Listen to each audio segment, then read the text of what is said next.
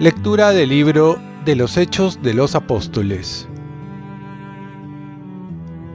En aquellos días un fariseo llamado Gamaliel, doctor de la ley, respetado por todo el pueblo, se levantó en el Sanedrín, mandó que sacaran fuera un momento a aquellos hombres y dijo, Israelitas, piensen bien lo que van a hacer con esos hombres.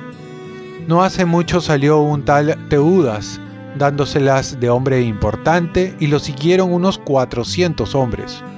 Fue muerto, y todos los que le seguían se dispersaron, y todo acabó en nada. Más tarde, en los días del censo, se levantó Judas el Galileo, arrastrando detrás de sí gente del pueblo. También pereció, y todos los que le habían seguido se dispersaron. En este caso, mi consejo es que no se metan con esos hombres y déjenlos en paz. Porque si este plan o esta obra es de los hombres, fracasará. Pero si es cosa de Dios, no lograrán destruirlos y correrán el riesgo de luchar contra Dios. Le dieron la razón y llamaron a los apóstoles, los azotaron, les prohibieron hablar en nombre de Jesús y los soltaron. Los apóstoles salieron del Sanedrín contentos de haber merecido aquel ultraje por el nombre de Jesús. Ningún día dejaban de enseñar en el templo y por las casas, anunciando el Evangelio de Jesucristo. Palabra de Dios. Salmo responsorial. Una cosa pido al Señor, habitar en su casa. El Señor es mi luz y mi salvación. ¿A quién temeré? El Señor es la defensa de mi vida. ¿Quién me hará temblar? Una cosa pido al Señor, habitar en su casa. Una cosa pido al Señor, eso buscaré, habitar en la casa del Señor por los días de mi vida, gozar de la dulzura del Señor, contemplando su templo. Una cosa pido al Señor, habitar en su casa. Espero gozar de la dicha del Señor en el país de la vida. Espera en el Señor, sé valiente, ten ánimo, espera en el Señor. Una cosa pido al Señor, habitar en su casa. Lectura del Santo Evangelio según San Juan. En aquel tiempo, Jesús se fue a la otra orilla del mar de Galilea o Tiberiades. Lo seguía mucha gente porque habían visto los signos que hacía con los enfermos. Subió Jesús entonces a la montaña y se sentó allí con sus discípulos.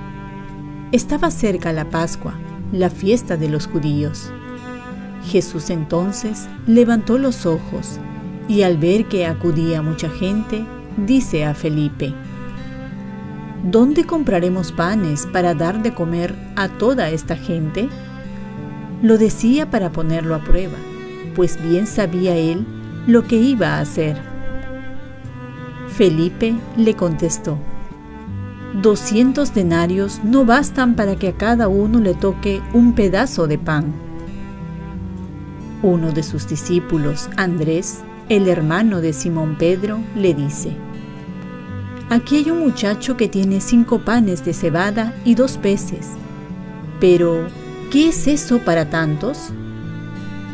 Jesús dijo, Digan a la gente que se siente. Había mucha hierba en aquel sitio. Se sentaron. Solo los hombres eran unos cinco mil. Jesús tomó los panes, dio la acción de gracias y los repartió a los que estaban sentados. Hizo lo mismo con el pescado y les dio todo lo que quisieron.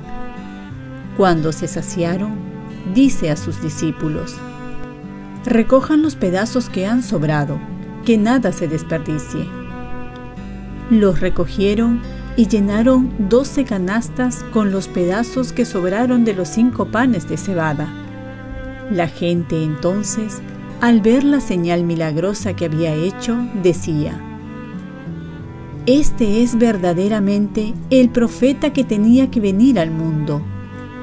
Jesús entonces, sabiendo que iban a llevárselo para proclamarlo rey, se retiró otra vez a la montaña, él solo. Palabra del Señor. Paz y bien. Jesús nos muestra su amor cada día en la Eucaristía. En la primera lectura vemos un discernimiento para saber si un acontecimiento viene de Dios, y es que si viene de Dios, perdura para siempre y si es de los hombres no va a poder durar por mucho tiempo. De esta manera, la historia nos demuestra cuántas ideologías, movimientos, personajes que han querido perpetuarse en el tiempo han desaparecido. La iglesia, en cambio, por más que ha sido perseguida, expulsada de muchos países, odiada por sus enemigos que han buscado eliminarla, sigue en pie. De igual manera, la palabra de Dios, cielo y tierra pasará, mas mi palabra no pasará.